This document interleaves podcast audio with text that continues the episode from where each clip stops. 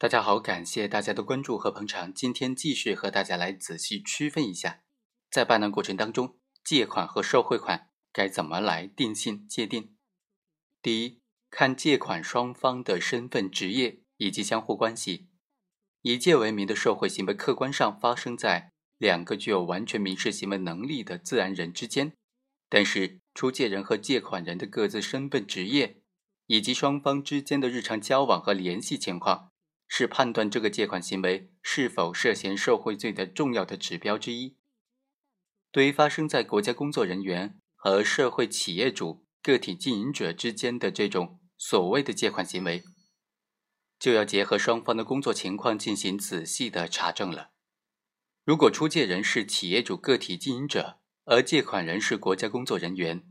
而且出借人曾经在借款人的相应职权范围之内。从事过相关的经营活动，那么这笔借款关系呢？它实际情况就有待结合相关的证据进行进一步的核查了。对于发生的这种大额的借款关系，借款人双方是否存在这种密切的关系？双方是否都有过出借行为，而非经营一方单方面的给予国家工作人员借款？这些都是司法审查认定的非常重要的标准。对于这个国家工作人员辩解和出借人关系一般，不存在特别私人感情往来的，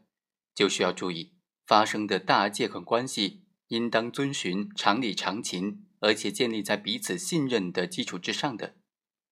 所以呢，如果说双方关系一般，又不存在特别的私人感情往来的话，是借款的这个辩解就有悖常理了。第二。是要审查借款的手续是否完备。司法解释当中就指出，并非仅凭书面的借款手续作为刑事区分这种合法借款和受贿犯罪的标准。有书面借款的不一定就是民事意义上的借款，没有书面借款手续的呢，结合案情来认定为受贿的可能性更高，但也是并不绝对的。正常的民事借贷呢，尤其是对于金额较高的借款行为，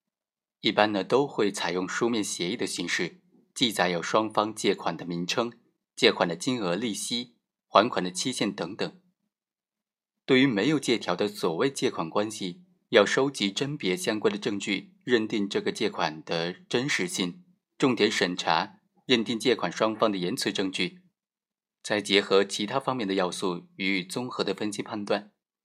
第三是要审查借款的用途，借款的用途是真实的还是虚构的？是用于弥补一时的资金不足，还是闲置或者准备投资生意等等？是借款人本人支配使用，还是给特定关系人使用等等？这些都是判断的重要的标准。如果借款人并不缺少资金，而是以借款为名用于购买房屋等等大宗投资。也或者将借款给予他的特定关系人购买或者是投资，并且出借人对此主观上都是明知的，那么这笔借款的真实性就显然存疑了。第四是要考察有没有还款行为。对于有没有还款行为的认定呢，不能够机械的适用法律，要综合的考虑还款行为的发生时间，还款是全部还款还是部分还款。已经还款项占据全部借款的比例等等客观情况。如果仅仅归还少量借款的，并不能够表明借款人有全部归还借款的真实的意思表示。即使全部归还了借款，如果归还时间是在有关组织正在调查过程当中，他的还款的真实意图也有待进一步查证了。第五是有没有催款行为。借款关系发生之后，出借人有没有向借款人要求还款？如果从来没有催要，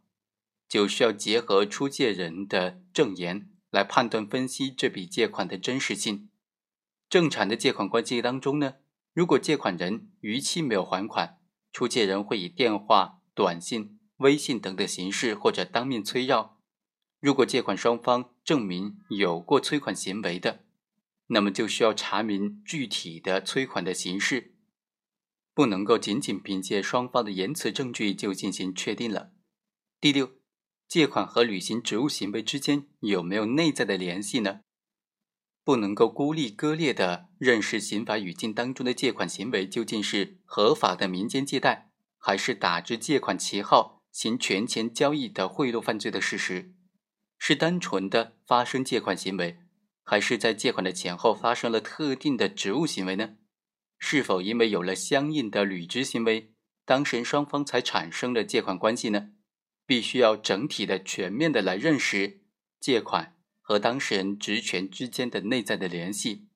深入的剖析借款和履职行为之间的关系，准确的把握社会犯罪当中为他人谋取利益要件的关键要素，有没有权钱交易，有没有为他人谋取利益。所以说啊，从这些方面来综合的分析认定借款和受贿，必须要结合个案的具体情况。以及一般案件的相关的客观证据，最终呢是要认定说，第一有没有权钱交易，第二有没有为他谋取利益这两个关键的核心的要素。